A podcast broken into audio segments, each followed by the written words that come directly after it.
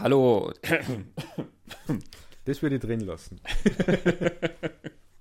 Das ist ein False Start. Auf so einer Charlie Parker CD wäre das dann schon ein kompletter Track. Mhm. Ne?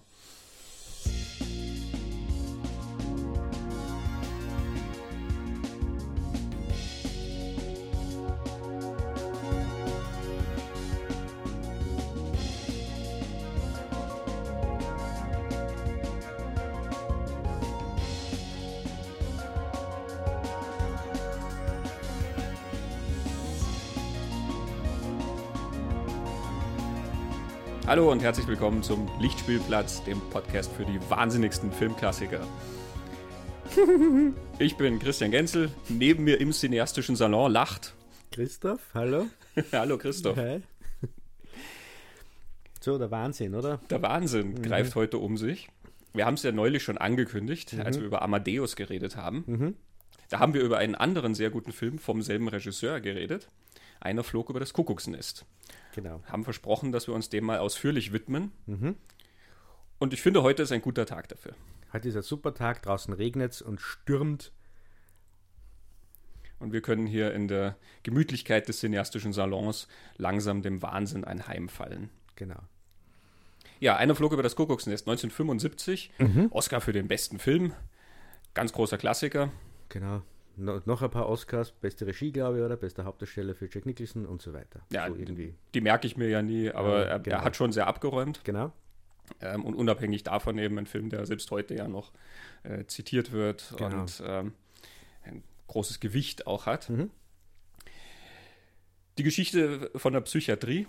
Es Genau. spielt in einer, in einer psychiatrischen Klinik, beziehungsweise in einem Auf einer bestimmten Station, ja. Genau. genau, auf einer Station. Wir haben eine Reihe von Patienten und da kommt ein Außenseiter herein. Jack Nicholson spielt Mac Murphy, Mhm. ähm, den Unangepassten, der durch so eine Reihe von, naja, kleinen Straftaten sozusagen auffällig Klein, wurde. ja.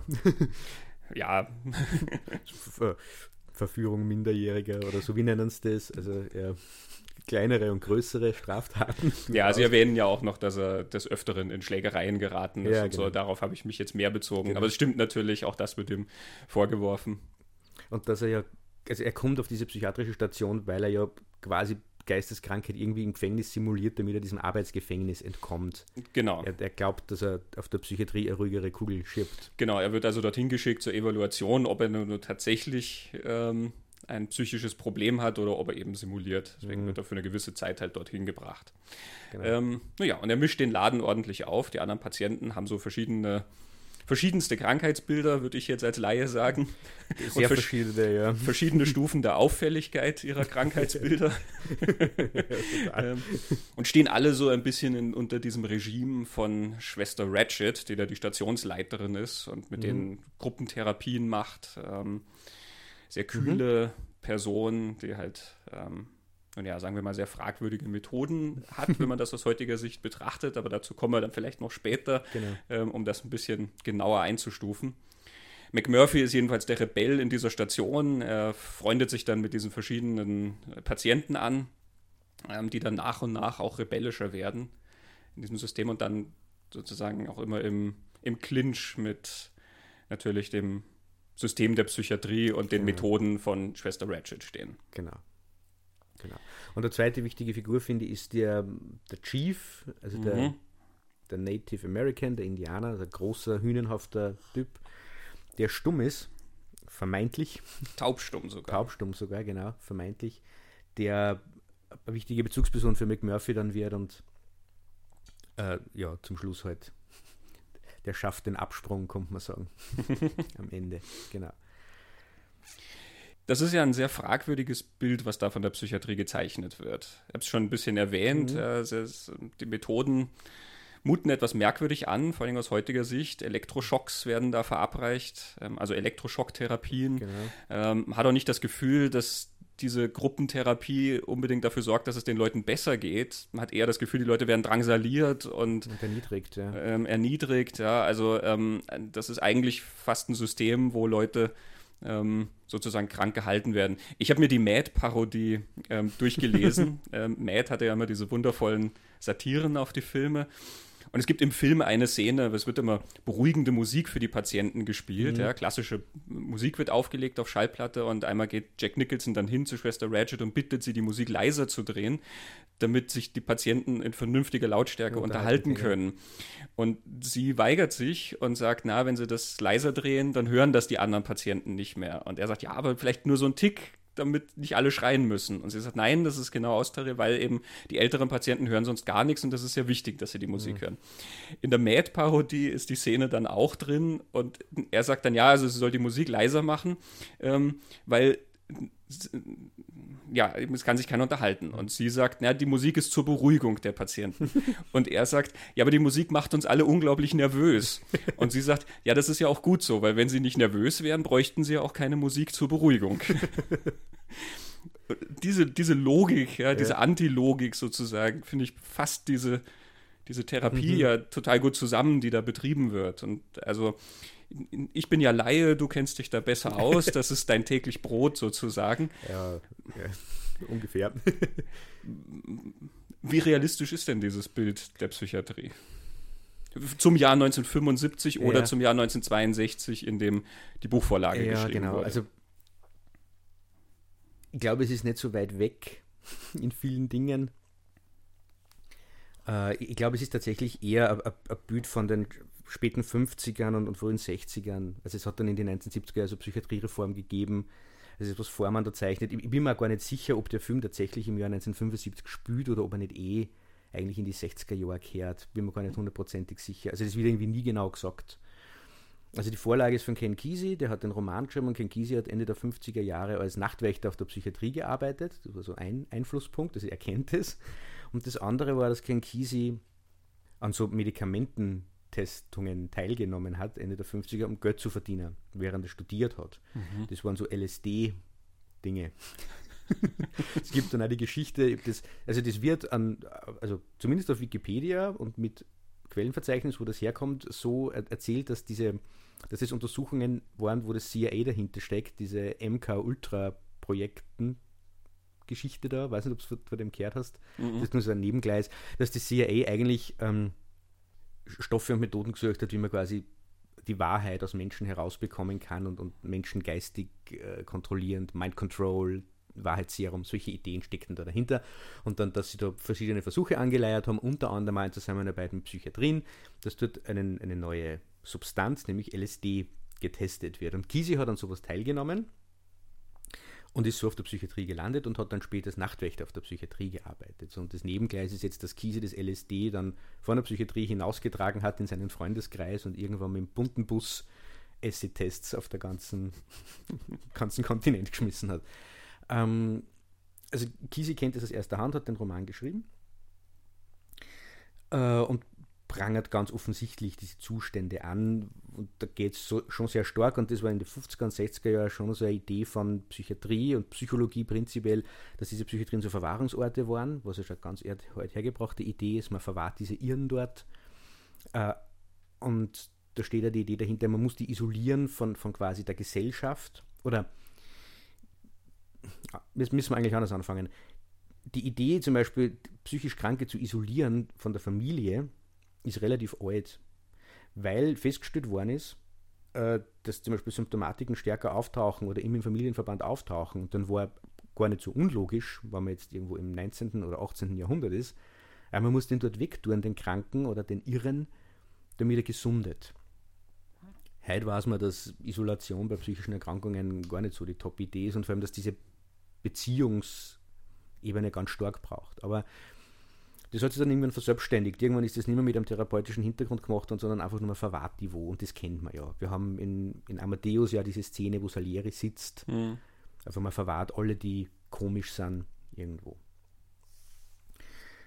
Ähm, dort ist auch recht, recht karg und reizarm, wenn man sich anschaut, was die im Kuckucksnest an Kleidung tragen, wie der Raum ausschaut. Das ist alles nicht besonders neu, sondern alles recht kaputt gehalftert, mhm, und schäbig, grau und beige, genau. keine Bilder, Blumen oder sonst irgendwelche ja.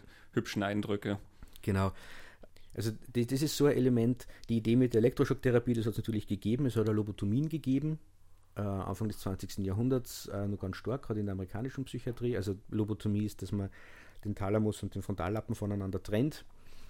Und man dachte, das würde bei Psychosen oder Depressionen äh, so das Agitierte verhindern, beruhigen. Man konnte jetzt sagen, es stimmt. Aber zu welchem Preis? Genau. Äh, also das ist eine völlig unmenschliche Geschichte gewesen. Und Elektroschocktherapie ist auch gedacht worden, dass durch diese Elektrokrampftherapie, ähm, dass das bei äh, Depressionen zum Beispiel helfen soll.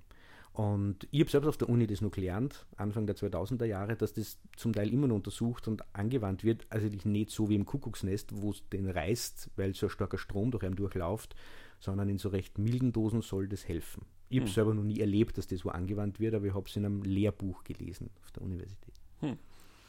Mm.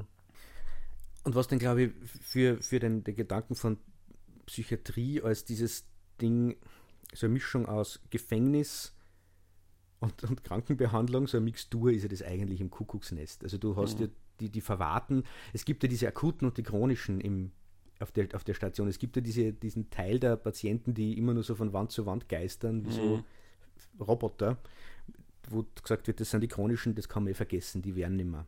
Die sind alle auf der gleichen Station, interessanterweise. Also du hast halt dann so einen, einen Aufsässigen wie McMurphy oder einen, der so eine soziale Problematik hat und stottern wie, mhm. wie die ähm, der Billy. Der Billy, genau. Ähm, oder dann also schon die, im Buch nennen sie es Gurken. Vegetable, glaube ich. Oder Cucumber, keine Ahnung, wie sie übersetzt Vegetable ist. wahrscheinlich. Vegetable ja. wahrscheinlich, ja. Ähm, also ein Verwahrungsort, aber gleichzeitig aus der Gruppentherapien. Weil ja auch die, gar nicht alle zu dieser Gruppentherapie nämlich geholt werden. Ne? Genau. Also sozusagen die, die ja wahrscheinlich dann als hoffnungslos eingestuft genau. werden, ähm, werden ja da gar nicht in die Runde gesetzt. Hm. Genau die Idee von dieser ganzen therapeutischen Geschichte dort auf der Psychiatrie ist ja, dass diese Menschen andere Auffälligkeiten, die sie aus der Gesellschaft herausstellen, Stottern, seltsames Verhalten, aufsässiges Verhalten, delinquentes Verhalten, als dass die das abstellen. Und es ist die Schwester Ratchet in dem Fall als Repräsentantin dieses Systems. Es ist ja spannend, dass kein Arzt ist, sondern eine Krankenschwester mhm.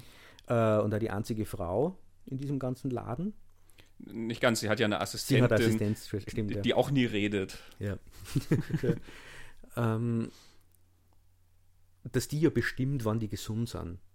Also es wird nicht gesagt, bis zu diesem jenen Zeitpunkt mhm. oder so, oder bei McMurphy, der ja eigentlich eine Gefängnisstrafe hat, wo dann gesagt wird, bis dann und dann, sondern sie bestimmt es. Also da, da gibt es ähm, eine Klasse von Experten offensichtlich, die sagen kann, wann quasi ein Mensch gesund ist und ohne da jetzt da zu weit auszuholen und da jetzt einen Psychiatrie-Podcast zu machen, wo wir über das Kuckucksnest reden, es gibt ein, ein sehr gutes Buch von, von Jessica Grogan, der Wissenschaftsgeschichte, das heißt Encountering America. Uh, Humanistic Psychology, 60s Culture and the Shaping of the Modern Self.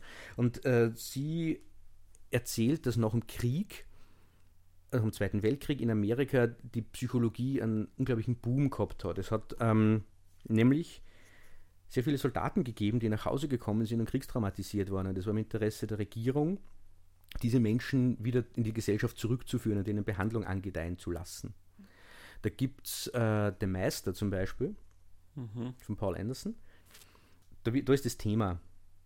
Äh, es gibt davon, glaube John Houston hat sogar Dokumentation über diese Kriegsveteranen gemacht und mhm. den psychischen Zustand. Ähm, und sie erwähnt dann zum Beispiel, dass 1957 das Life Magazine hat eine fünfteilige Serie gehabt. Und die hat geheißen The Age of Psychology in the US. Und drunter ist gestanden, less than a century old, the science of human behavior permeates our whole way of life. At work, in love, in sickness and in health. Es hat dann sehr viele Psychologen gegeben und von den Theorien, die da wichtig waren, sind einerseits natürlich die psychoanalytischen Ideen, wir reden da von den 1940er und 50er Jahren, und dann diese Verbindung mit den Naturwissenschaften, klinische Experimente, so im Labor, und die, die verhaltenspsychologischen Ideen, die eigentlich einen ganz anderen Zugang haben als die psychoanalytischen Ideen. Und jetzt ganz plump gesagt, wirklich sehr, sehr plump gesagt, die, die, Verhaltenspsychologie geht davon aus, dass das, was im Menschen passiert, wir, also quasi, er nimmt einen Reiz auf, das kann man sehen und messen. Was der Mensch dann in ihm drin macht damit und wie das ist eine Blackbox. Das kann man nie wissen. Mhm. Aber er zeigt dann ein Verhalten drauf. Und man kann, an dem kann man arbeiten. Reizwahrnehmung und Verhalten, das man sagt. Was da drin passiert, was ja die Psychoanalyse tut, äh, zu erklären, was passiert denn im Menschen, das haben die ganz anfänglich völlig negiert. Und aus dieser Mischung äh, entsteht jetzt eine Idee in Amerika oder eine Form von, von Theorie, die Einfluss auf das dann hat, was wir im Kuckucksnetz in der Psychiatrie sehen. Jetzt äh, vor allem sind da viele Psychologen, die eigentlich diese Kriegsveteranen fit für die Gesellschaft machen sollen. Eigentlich ein nobler Zugang, wenn wer vom, vom Schlachtfeld kommt.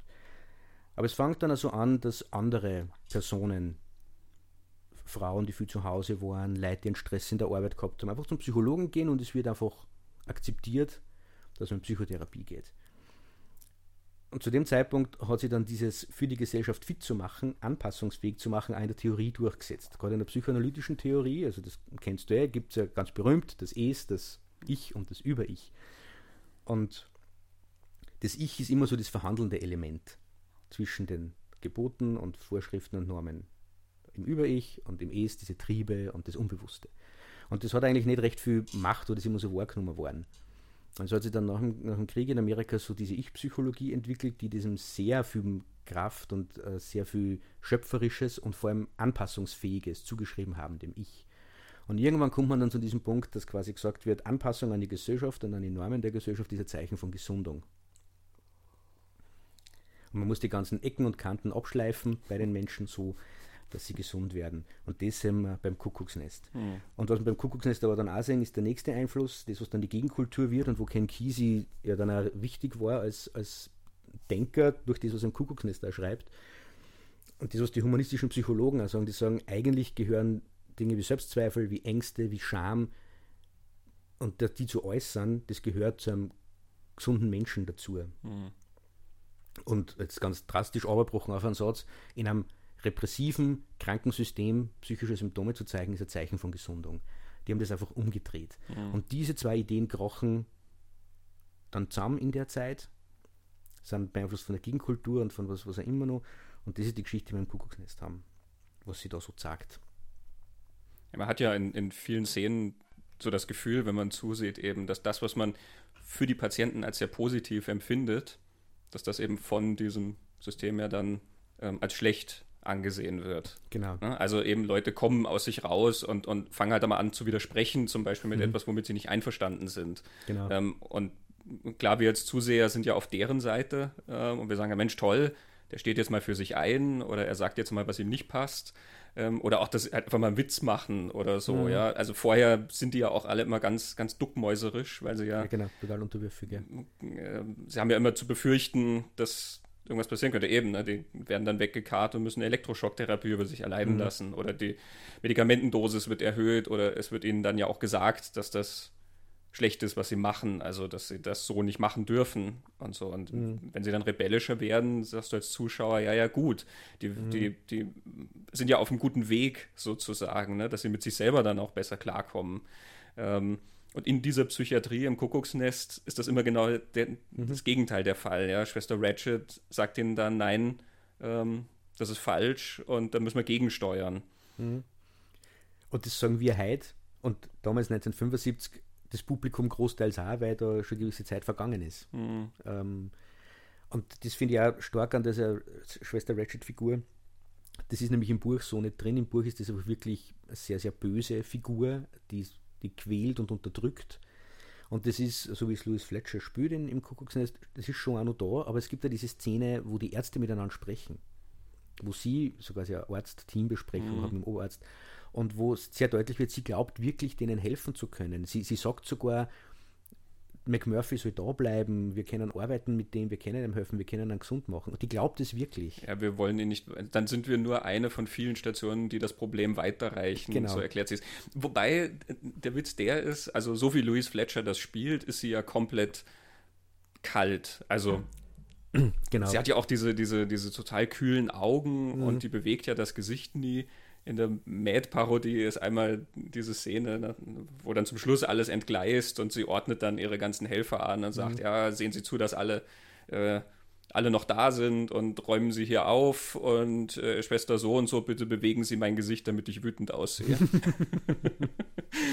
ähm, also du siehst ihr ja überhaupt nichts an, keine Reaktion oder wenn, dann immer nur in ganz, ganz winzigen Nuancen.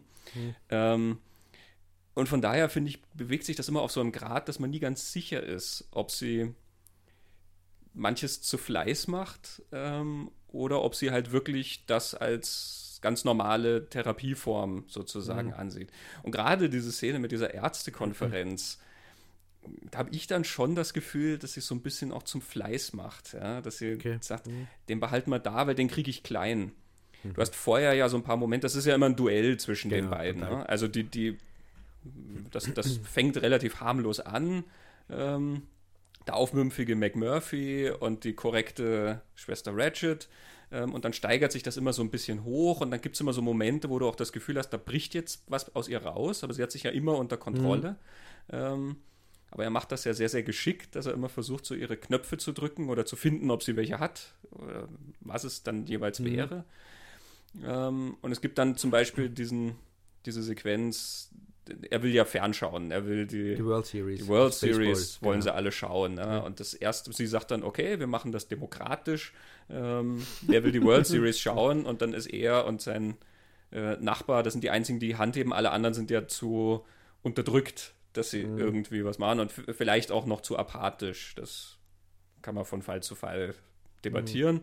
Beim nächsten Ansatz sind dann schon alle dabei. Ähm, also am nächsten Tag, wo er dann die Leute ein bisschen bewegt hat, sozusagen, dann wollen die das und dann geht es darum, ja, wir brauchen aber noch eine zehnte Stimme. Ähm, wieder ähm, McMurphy strengt sich an und irgendwann über, überredet er dann unseren Chief, also den Taubstummen, genau. dass er die Hand hebt. Ähm, Schwester Regid sagt dann, na, die Debatte ist ja quasi schon vorbei, das müssen wir morgen wieder angehen. Ähm, sie ändert ja immer die Regeln sozusagen mhm. dafür. Ähm, und McMurphy, wieder aus Akt des Trotzes, hockt sich dann einfach vor den ausgeschalteten Fernseher und spielt, spielt den anderen genau. eine World Series nach, sehr mhm. laut. Und die Leute steigen drauf ein und die Leute fangen an zu jubeln und, und mhm. feuern sozusagen imaginäre Spieler an ja. und alles. Es ist ja auch da wieder, du hast das Gefühl, das ist ein toller Moment für die Patienten, weil sie ein Gemeinschaftsgefühl entwickeln und ihre Fantasie auf was verwenden mhm. und, und, und in einem positiven Sinne.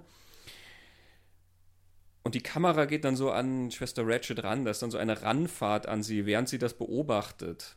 Mhm. Und dann unterbindet sie das. Dann, dann geht sie ans Mikrofon, das Lautsprechersystem und sagt, sie sollen damit aufhören und, und diese Versammlung auflösen und so. Da hast du ja das Gefühl, da, da ist sie sehr um Kontrolle bemüht, dass ja. sie. Und durch diese Ranfahrt wird ja auch suggeriert, dass dann so eine gewisse persönliche Komponente mhm. da drin ist. Ja? Sie, sie, sieht sich auf der Verliererseite. Ja und, und, deswegen, also da, da, ist, da scheint dieser Sadismus so ein bisschen durch, ne? dass sie das nicht nur sagt, aus dem Grund, ja, das ist schlecht, wenn die Patienten da rumhüpfen, aus was für mhm. auch immer medizinischen Gründen ähm, oder ähm, psychologischen Gründen, sondern das geht mir zu nah, dass der gewinnt und ich verliere und mhm. deswegen mache ich das. Und deswegen in dieser Ärztekonferenz habe ich dann auch das Gefühl, vielleicht ist es schon auch auf dieser persönlichen Ebene, dass sie sagt, naja, wir wollen doch mal sehen, wer da die Oberhand mhm. gewinnt. Weil wenn ich den wegschicke, dann ist der nach so und so vielen Tagen mit seiner Gefängnisstrafe durch und kann dann wieder frei herumlaufen. Weil dass der Typ nicht wahnsinnig ist, das wissen die doch alle. Ja, ja. Der Chefarzt sagt das ja sogar schon mhm. am Anfang im äh, Kennenlerngespräch sozusagen, sagt ihm ja schon, er hat ernste Zweifel daran, ja, mhm. aber gut, sie müssen ihn halt ein paar Tage da ja. behalten. Ähm, und später sagt das ihm nochmal. Also, und, und Schwester Ratchet muss das ja auch mitkriegen, dass man eigentlich ganz normal mit dem ja reden kann und dass der jetzt weder Wahnvorstellungen noch sonst irgendwas hat. Der ist halt einfach nur aufmümpfig. Mhm.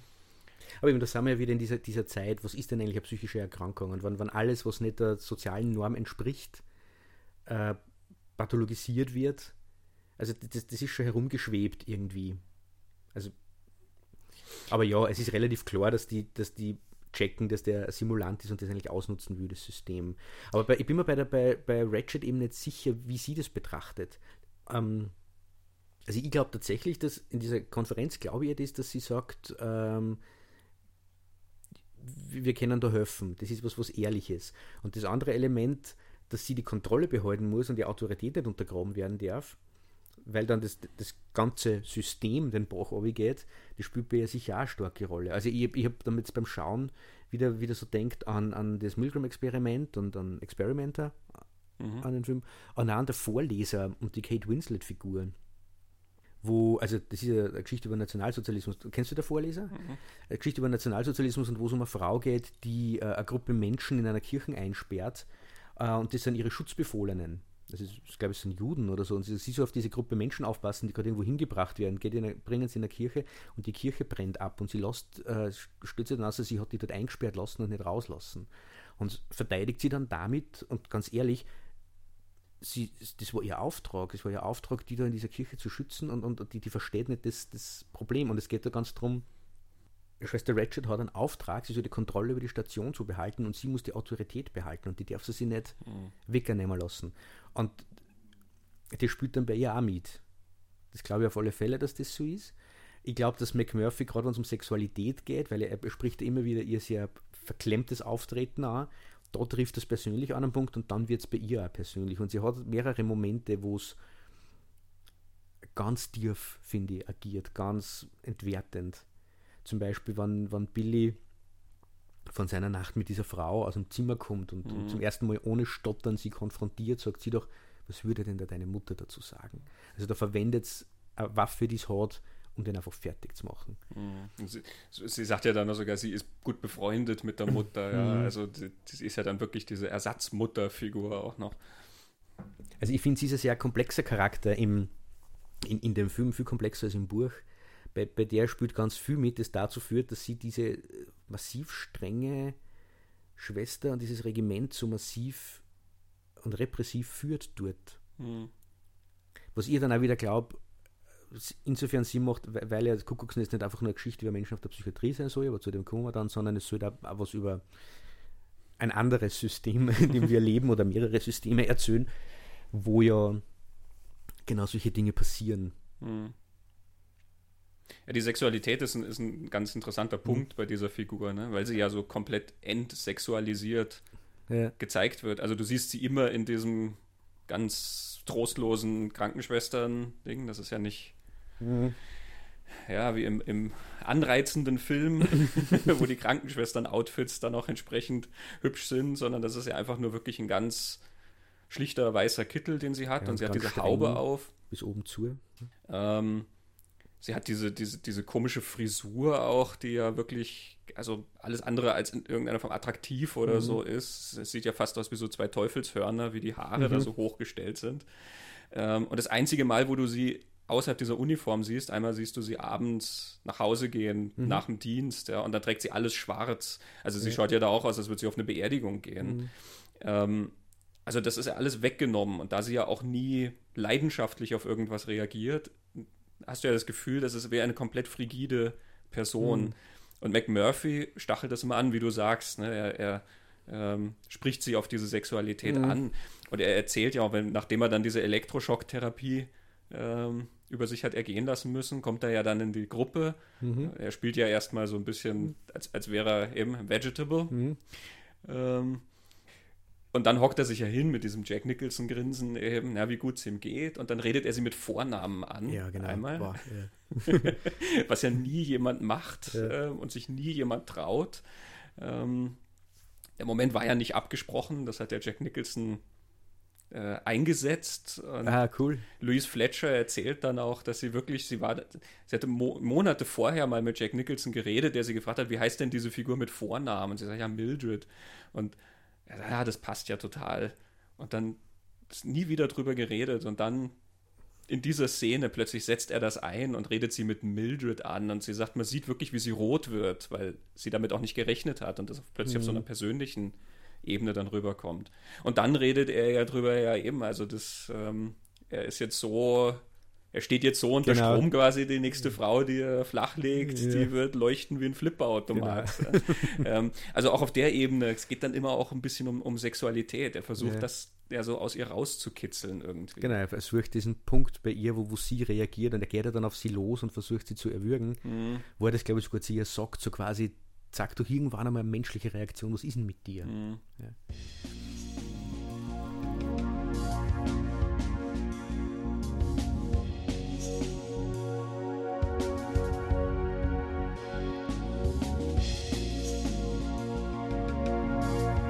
Du hast es vorher schon anklingen lassen, die Gegenkultur, dass Kisi sehr wichtig für die Gegenkultur war. Er war mit dem Buch 1962 natürlich ein bisschen zu früh dran, aber mhm. wurde dann sehr stark aufgegriffen.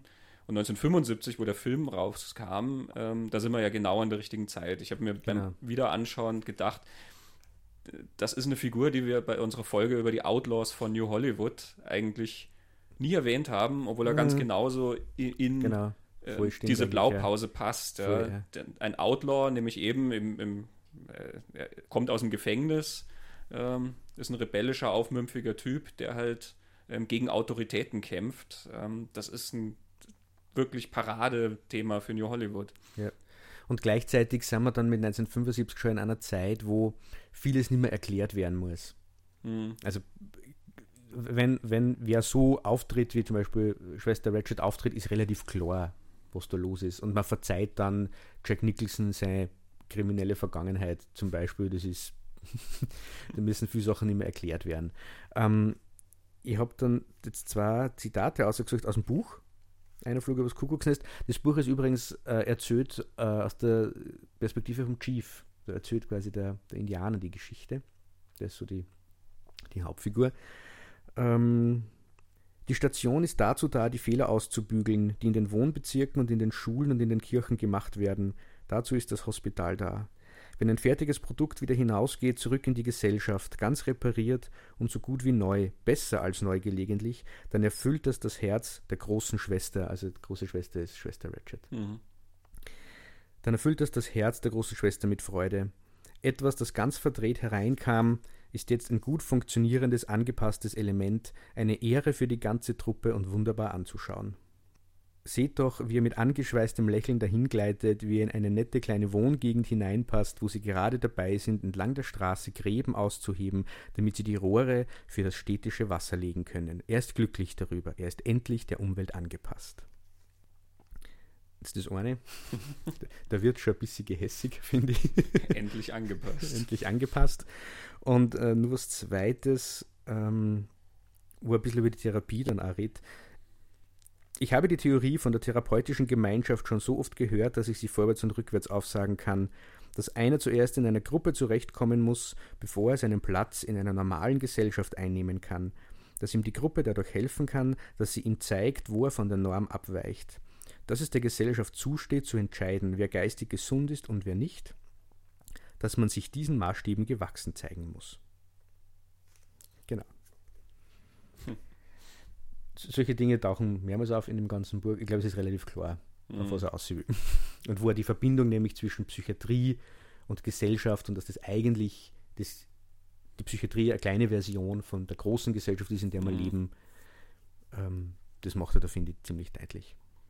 Ja, du hattest das vorher auch so gesagt, ne? Mhm. wer so reagiert in einem, in einem kaputten System oder in einem mhm. kranken System, ist eigentlich normal. Genau, Zeichen ähm, von Gesundheit, genau das ist in dem Film ja sehr, sehr stark der Fall. Also du, du, hast schon den Eindruck natürlich, die haben so ihre Probleme, manche stärker halt als andere mhm. natürlich. Also ähm, der die Danny DeVito-Figur, ähm, mhm.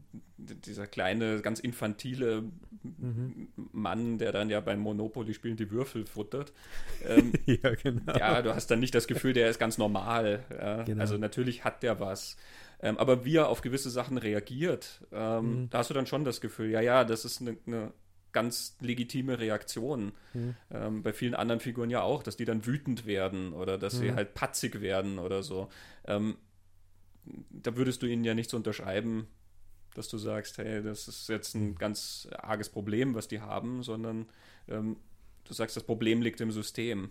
Da sieht man natürlich, wie diese Geschichte an ja. der Gegenkultur so andockt. Ne? Das Problem ist die Gesellschaft selber, die halt gewisse Regeln mhm. und einen Konformitätsgedanken hat und gewisse Vorstellungen davon, wie man zu leben hat und was für Leistungen man erbringen muss und, und, und, ja, äh, worüber man reden darf und worüber man nicht reden darf. Genau. Das war ja zum Beispiel auch ein ganz, ganz großes Thema.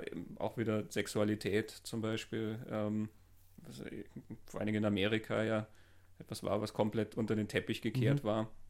Ähm, und in so einem System, wenn man da auffällig wird, ist das eigentlich das Zeichen, dass du total normal bist. Du bist ein Mensch und genau. die anderen sind sozusagen die, ähm, naja, wie die entmenschlichten Roboter, die dieses System halt vorantreiben oder, oder aufrechterhalten, so wie eben Schwester Ratchet. Genau. Und damit sagst du genau das, was die humanistischen Psychologen, die damals, wo ich gerade vorher erwähnt habe, äh, wie die argumentiert haben, dass quasi dieser Zeichen von, von Menschlichkeit ist und ein Prozess der Menschwerdung, der unabhängig, unabhängig werden, Individuationspro Individuationsprozess oder Selbstaktualisierung, wie man es halt dann nennt. Aber das ist ein Zeichen von Menschlichkeit, diese Emotionen zu spüren und ausdrücken zu können. Und damit sagt sie ja, dass das, was damals argumentiert wurde, mittlerweile allgemein gut geworden ist. ähm, aber eben aber eben auch die Theorie, die ich auch vorher erwähnt habe, dass das, das Ich sehr anpassungsfähig ist und dass das die größte Leistung des Ichs ist, äh, die halt vorher so vorherrschend war. Und unter dem Aspekt kann man sich die, das Klientel auf dem Kuckucksnest ja betrachten als, ja, die sind nicht so anpassungsfähig.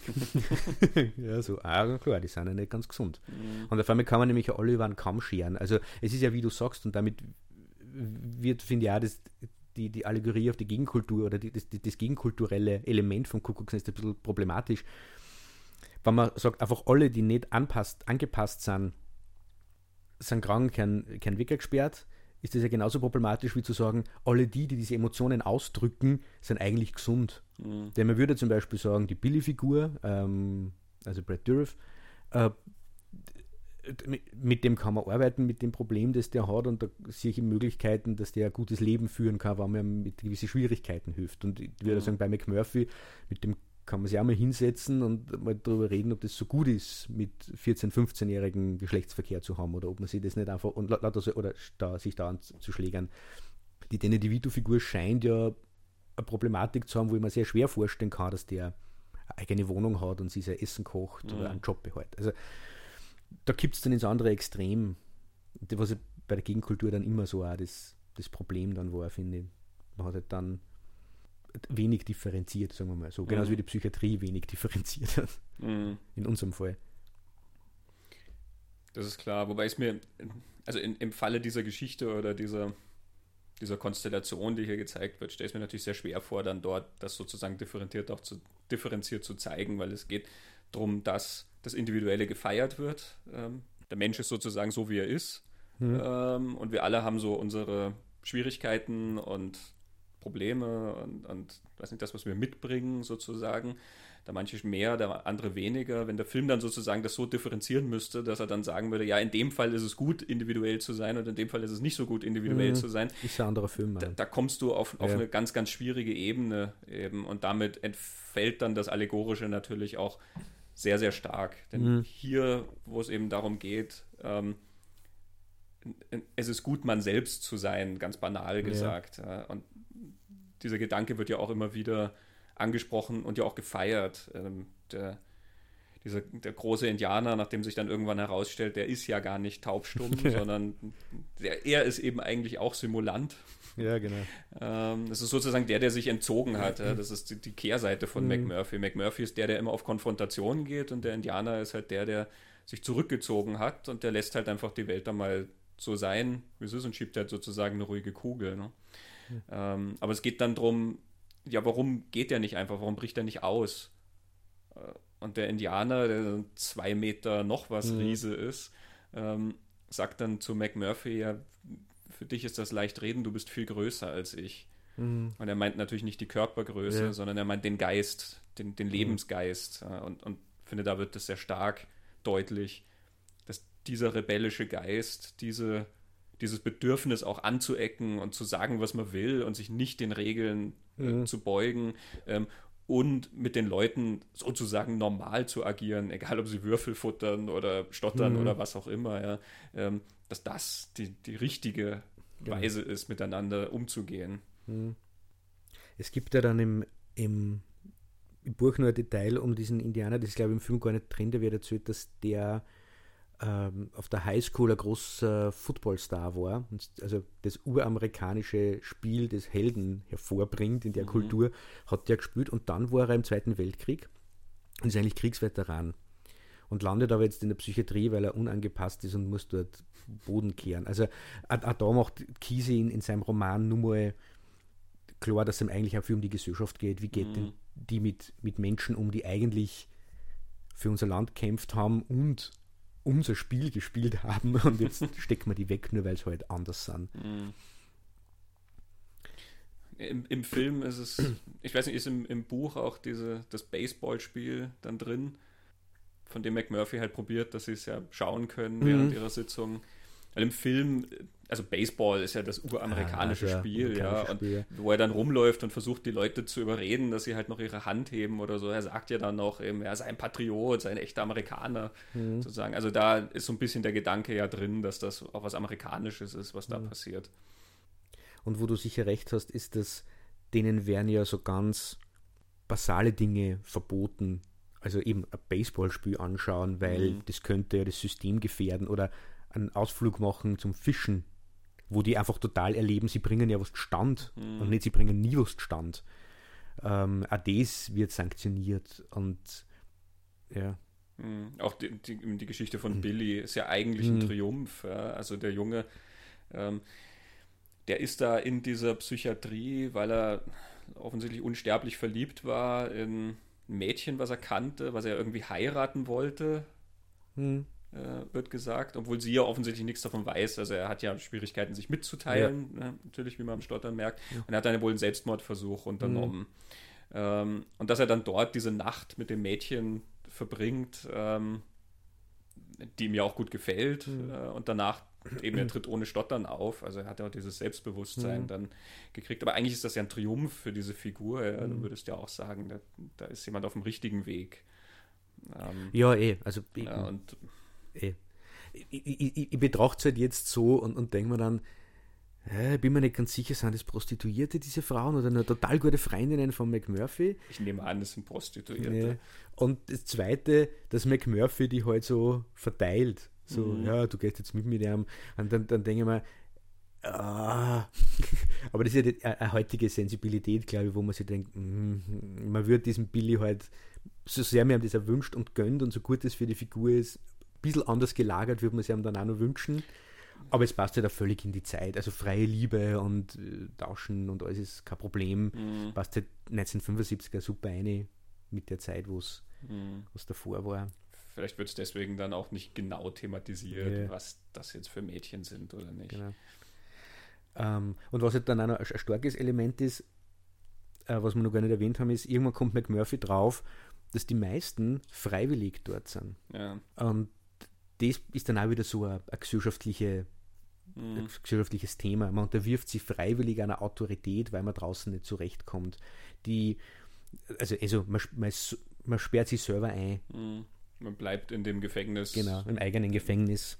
Ja. einfach aus freien Stücken, weil man auch sonst gar keine Vision sozusagen hat von der Außenwelt, wie die aussehen könnte oder Genau. was man da dann eigentlich machen soll.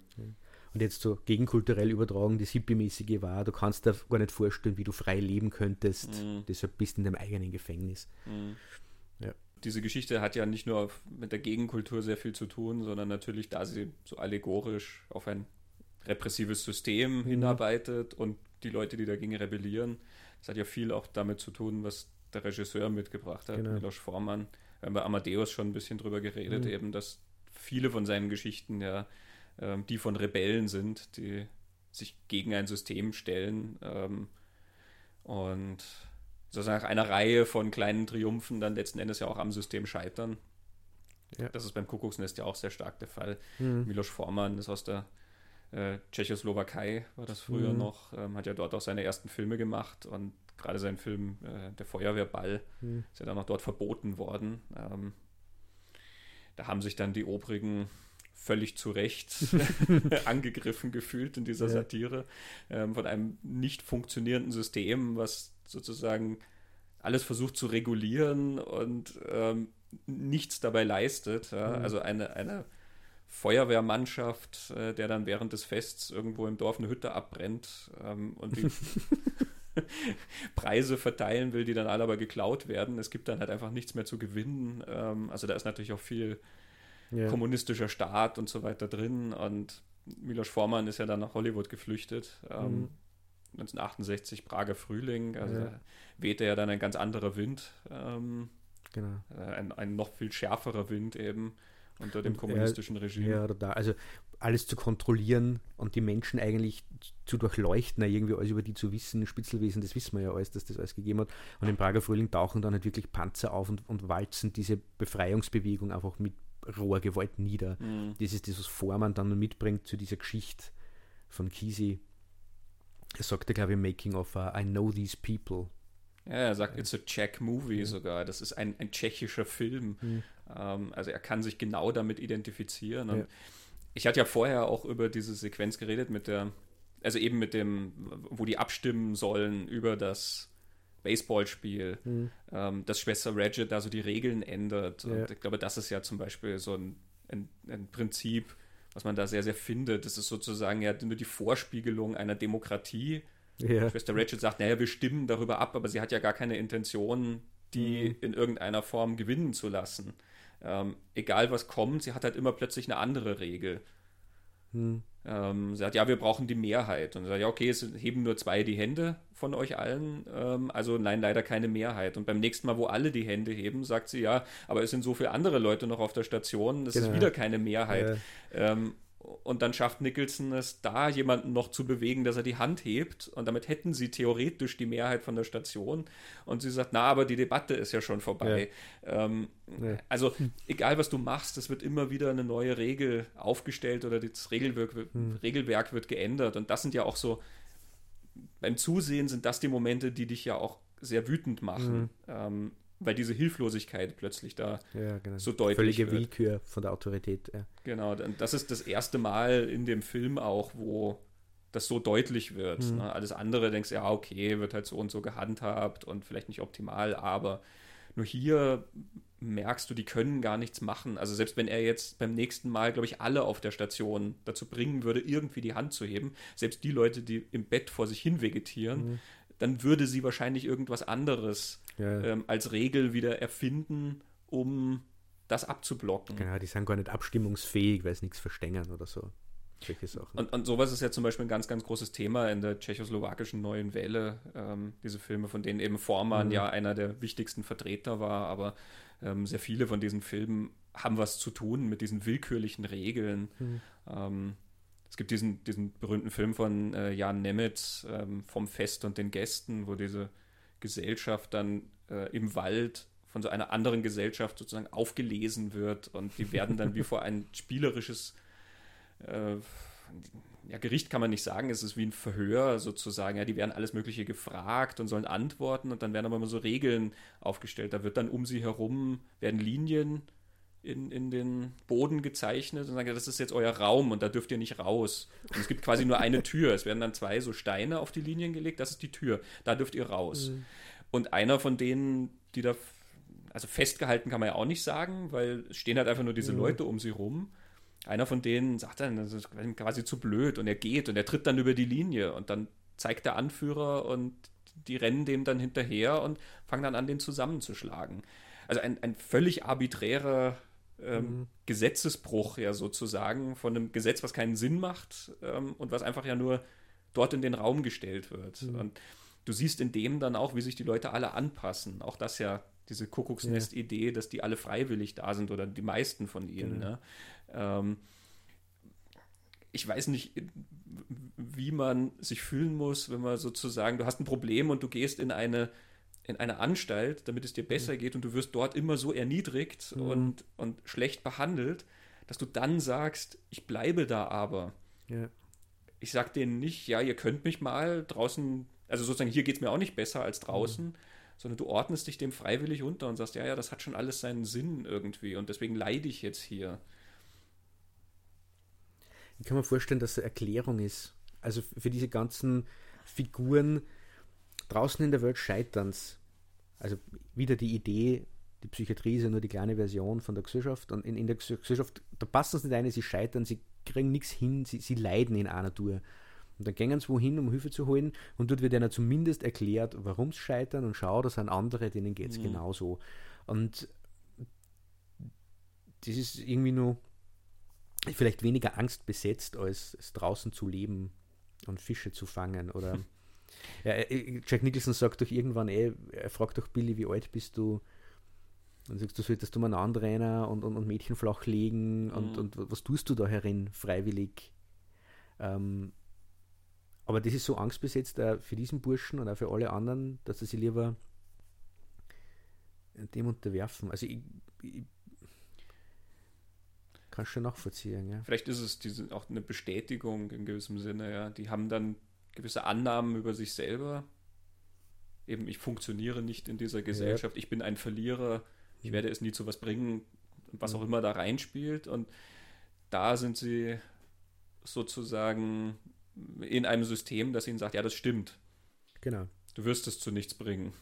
Weil du eine Erkrankung hast. Aber wir können dir helfen, aber, und, aber, aber wir definieren auch, wann du wieder gesund bist. Also genau. Also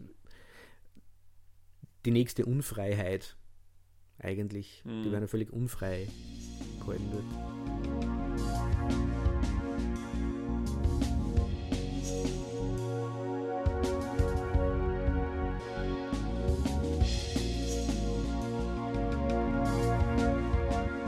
so wie wir über den Film jetzt geredet haben, merkt man ja, den kann man auf verschiedenen Ebenen sehen. Man kann ihn als ja, genau. Geschichte von Menschen in einer Psychiatrie sehen. Man kann ihn auch als ähm, naja, Behandlung eines psychiatrischen Apparats gewissermaßen mhm. verstehen, aber man kann ihn eben auch auf dieser allegorischen Ebene sehen, ja, dem, was in dieser Zeit passierte, gesellschaftlich, gegen Kultur, ähm, aber auch auf einer gewissen politischen Ebene natürlich, mhm. das, was Vormann da reinbringt. Also das, das funktioniert in, in, unter vielen Gesichtsweisen letzten Endes. Ja. Ähm,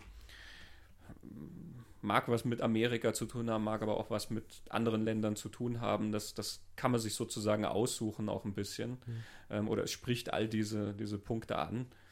Ähm, es ist ganz interessant, weil ich finde es sehr spannend, dass diese, diese ganzen Ebenen existieren. Mhm. Ähm, ich habe das, ich habe die Filmkritik von Roger Ebert äh, mhm. mir durchgelesen zum Film. Ähm, und der hat einen ganz anderen Ansatz zu diesem, zu diesem Film. Und ich finde das sehr spannend, weil er, ähm, er, er findet den Film sehr gut und verbringt sehr viel Zeit in seinem Text damit zu sagen, was für ihn nicht funktioniert. Und das, was nicht funktioniert, sind die allegorischen Elemente. Mhm.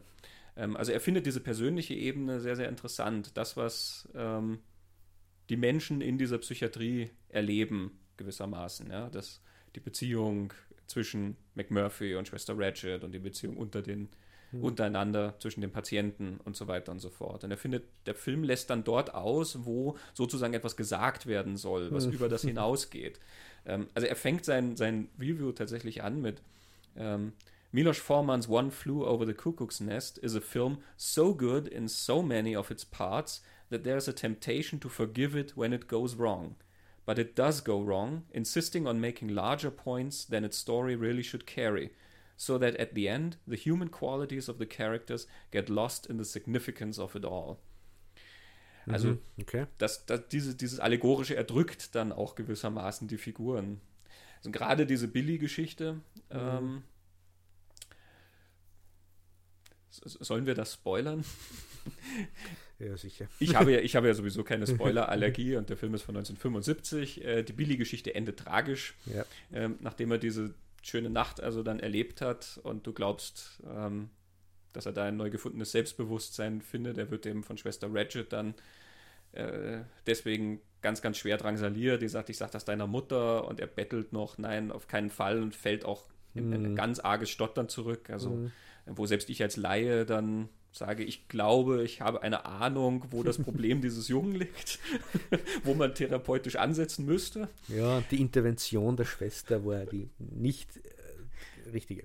Genau, es ist äh, so, kein, kein Vorbildcharakter. Mhm. ähm, also Billy bringt sich um, kurz mhm. darauf. Genau. Und das greift Roger Ebert zum Beispiel auf und sagt, naja, also das soll als sehr tragisch und sehr anrührend dann funktionieren, aber eigentlich ist das eine Sequenz, wo man nur die Mechanismen dieses Skripts merkt, um einen Punkt zu machen über eben diese Systemebene. Okay. Er, er findet auch den, den, äh, den Ausflug, den sie machen, wo sie eben mhm. angeln gehen. Mhm. Ähm, auch das. Ähm, also, the scene causes an almost embarrassing break in the movie. It's Foreman's first serious misstep. Because it's an idealized fantasy in the midst of realism. By now, we've met the characters, we have them in the context of hospital politics, and when they are set down on the boat deck, they just don't belong there. The ward is the arena in which they'll win or lose, and it's not playing fair to them as characters to give them a fishing trip. Mhm. Ja, also das ist sozusagen das, das Fantasieelement, dass die dann da plötzlich angeln gehen und das ist nicht auf ihrem Terrain gewissermaßen. Es ist aber ein Buch drin. Also Kisi hat den Fehler dann auch schon gemacht. Gut, wo, wobei man natürlich sagen, ja. sind unabhängige, ähm, ja. unabhängige Werke, also theoretisch hätte Vormann sich auch entscheiden können, das rauszuschmeißen aus genau diesem Grund. Ja, ich glaube, es ist sehr darüber diskutiert worden, oder? Wir reden im Making-of darüber, machen sie den Fishing-Trip mhm. oder machen sie nicht. Ähm, ja, zu, zu dieser Billy-Geschichte, er sagt, er geht davon aus, das soll eigentlich tragisch funktionieren, tut es aber nicht, sondern sagt nur diese Machtmechanismen und, und so. Habe bei dieser Geschichte eigentlich, bei diesem Billy-Ding, mir hat das schon sehr geschreckt und, und also für mich so einen Schockeffekt gehabt, weil ich, ich das nicht mehr gewusst. Also ich habe den Film ja früher mal gesehen, habe das vergessen gehabt. Es hat mich schon sehr geschreckt, dass das, oh meine Güte. Äh, aber ich habe das Gefühl gehabt, wieder, dass auch die, die Schwester Ratchet ähnlich geschreckt ist, wie drastisch der jetzt auf das reagiert. Ähm, und ich habe so das Gefühl gehabt, da, da, da, passiert zum ersten Mal was, wie wenig Verständnis für diese Menschen eigentlich da ist. Das ist das, was diese, diese Szene macht. Mhm. Und du siehst das auch in, in, in ihre Augen, sie, sie checkt in dem Moment auch, da ist jetzt was schief gegangen. Sie hat ja vorher eigentlich immer so permanent vermittelt das Gefühl, sie weiß, was sie tut und nimmt gewisse Dinge in Kauf. Aber da entgleitet es ihr sichtlich und das spürt sie auch und äh, eben wie wir vorher gesagt haben, die Intervention mit der Mutter war nicht richtig. Sie war nämlich in diesem Moment nur bei sich selbst und gar nicht beim Patienten und wie es dem geht. Ähm, und das, vielleicht ist das dann schon wieder das, was er meint. Es sagt sehr viel über das, was da eigentlich passiert. Es geht nicht mhm. um diese Menschen, die Hilfe brauchen, sondern es geht um ein System, das aufrechterhalten werden muss oder eine Gesellschaft, die aufrechterhalten werden muss. Mhm. Ähm, aber ja, vielleicht argumentiere jetzt der ein bisschen in seinem Sinn, weil wenn Ebert sagt, die, die, die Charaktere sind ihm wichtig, kommt man natürlich schon sagen, dass, das, dass dem Skript nicht immer nur die Charaktere wichtig sind, sondern mhm. gewisse Gedanken. Ja, Klar, natürlich. Es gibt ja gewisse Symbolismen dann. Mhm. Ähm, der Indianer, der zum Schluss dann die Arbeit von McMurphy, McMurphy sozusagen vollendet, ja, indem ja. er da diesen, diesen äh, wie nennt man das? Indem er im Waschraum halt diesen das Block dann herausreißt ja. äh, und zum Ausbruch verwendet. Ja. Ähm, das ist natürlich sehr, sehr stark mit Symbolik aufgeladen. Ja, also ich habe nicht das Gefühl, dass sich das irgendwann beißt, dass das mhm. sozusagen irgendwann die eine Ebene verlässt und dann nur noch auf der anderen funktioniert. Ja, ich finde, ja. es ver verbindet eigentlich beides sehr gut. Also ich fand auch diese Billy-Geschichte sehr durchaus schlüssig, denn ich meine, er ist in der Anstalt wegen eines Selbstmordversuchs. Mhm. Ähm, dass also sowas wieder passieren kann, ähm, mhm. steht ja von Anfang an gewissermaßen im Raum. Natürlich geht es darum, dass dieses System total versagt hat, darin dem Jungen ja. zu helfen. Ja. Selbst wenn sozusagen ähm, diese ganze alles, was passiert und eskaliert in dieser Geschichte, wenn das nicht wäre, versagt das System ja schon, diesen Menschen mhm. zu helfen. Und hier, wo du das Gefühl hast, dass da ja tatsächlich was Positives passiert mit den Figuren, da versagt das System dann erst recht. Natürlich geht es um diese Dinge. Mhm. Ähm, aber ich finde, es bleibt trotzdem ja bei diesen Figuren und bleibt ihnen gewissermaßen treu. Also die verkommen, denke ja. ich, nicht zu, zu Schachfiguren da drin.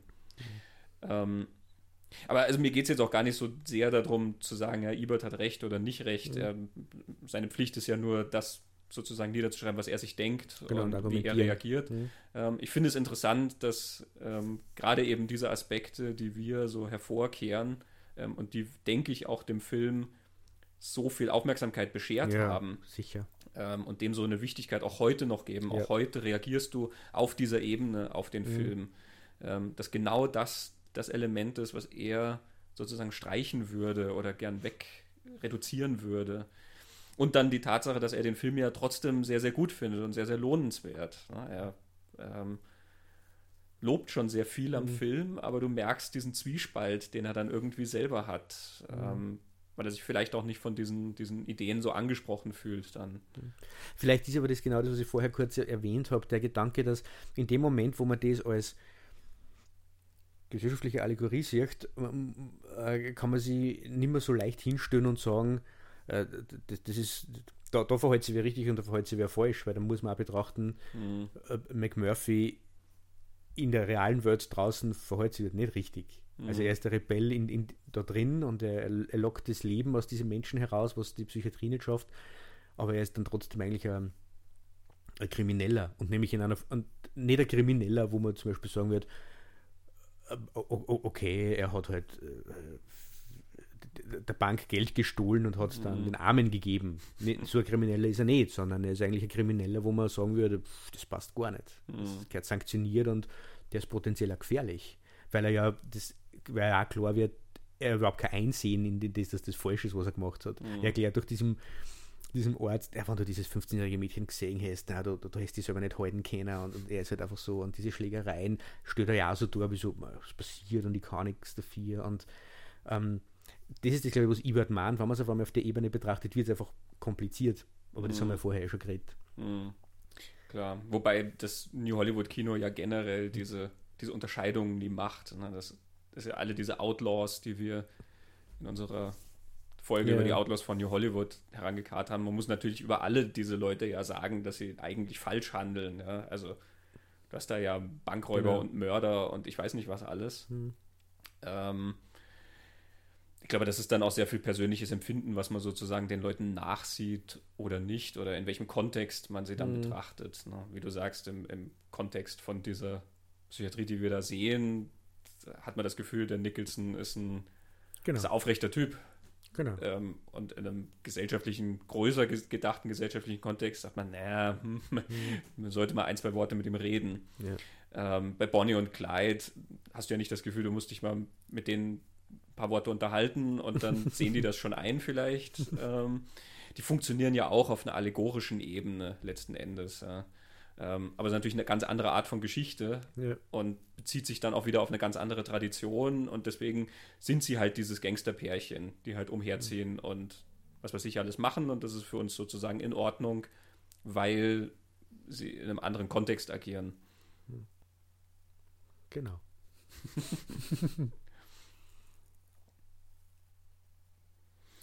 Gut, ich glaube, das sind genug ein paar, Betrachtungen. Ein paar Ideen, genau.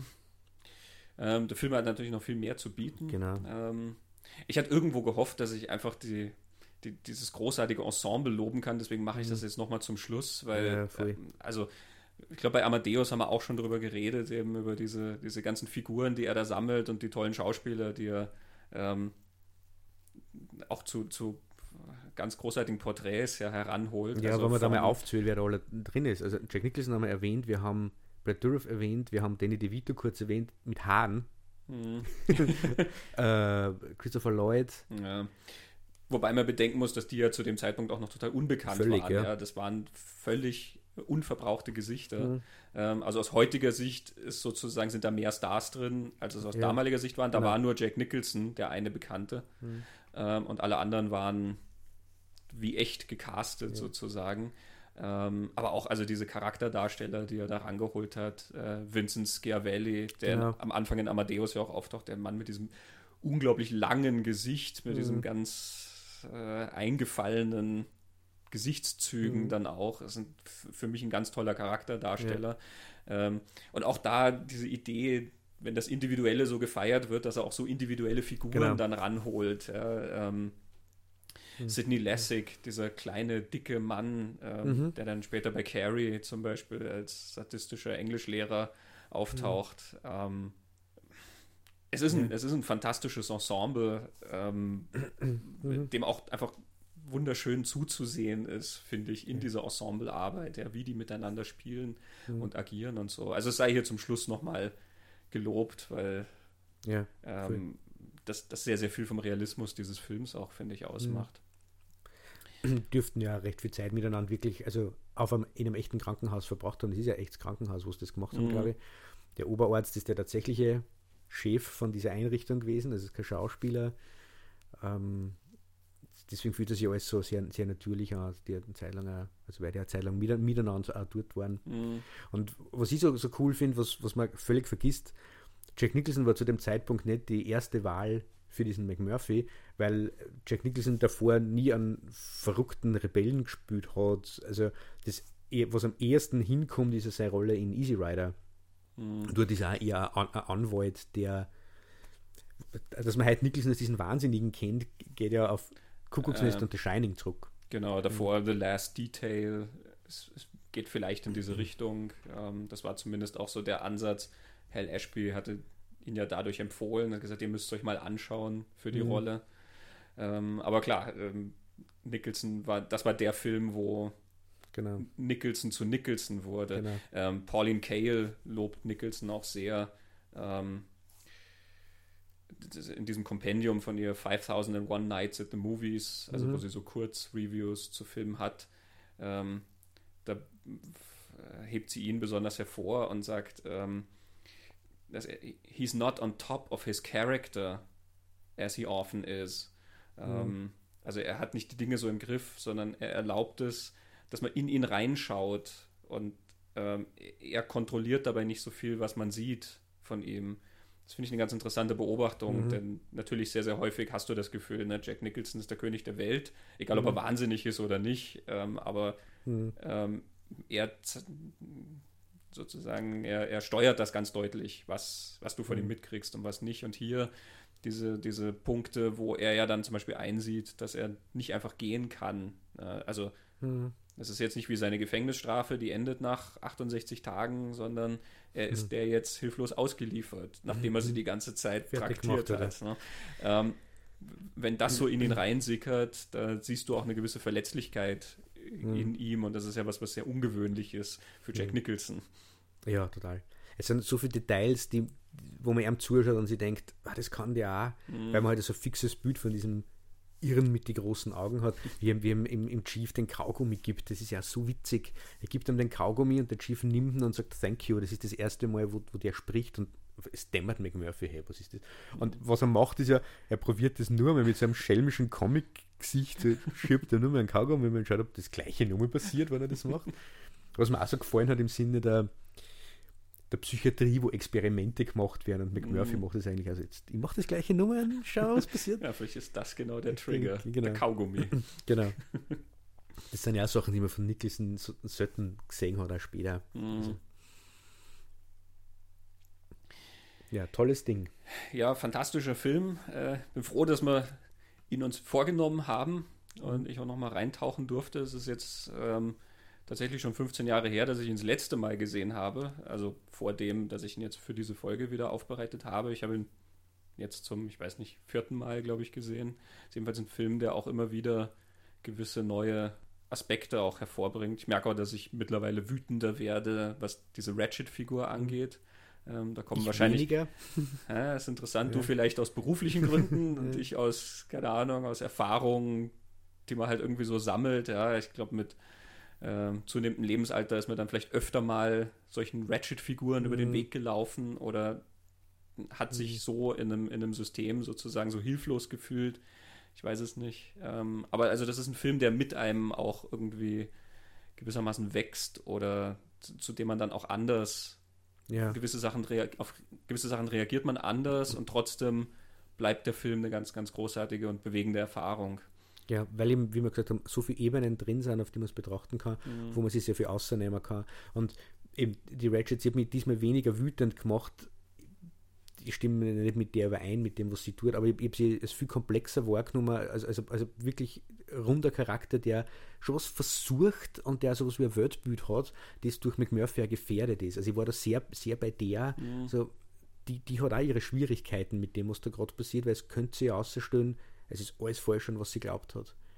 So habe sie jetzt wahrgenommen. Und dann war ich weniger damit beschäftigt, dass, dass, dass mir das wütend macht, wie wahnsinnig die ist, sondern mehr so, ah. Aber, aber du hast kein Buch, die Grundsätze der Psychotherapie von Schwester naja. Mildred Ratchet, an das du dich hältst beruflich. Das beruhigt mich. Nein, ich, ich würde gern Supervision mit Schwester Ratchet machen und ihr sagen, schau mal her.